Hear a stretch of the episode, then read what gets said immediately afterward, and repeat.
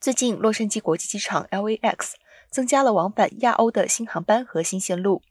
LAX 最近突出并开通了国际航班服务，包括 l e p a i r 已经开通了洛杉矶到东京的直飞服务，French B 将于四月三十号开通直飞法国巴黎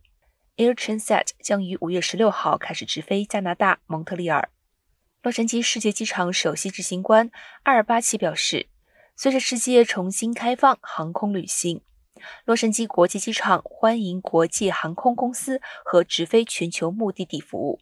自疫情以来，今年三月份，洛杉矶国际机场的国际客运量首次超过一百万人次，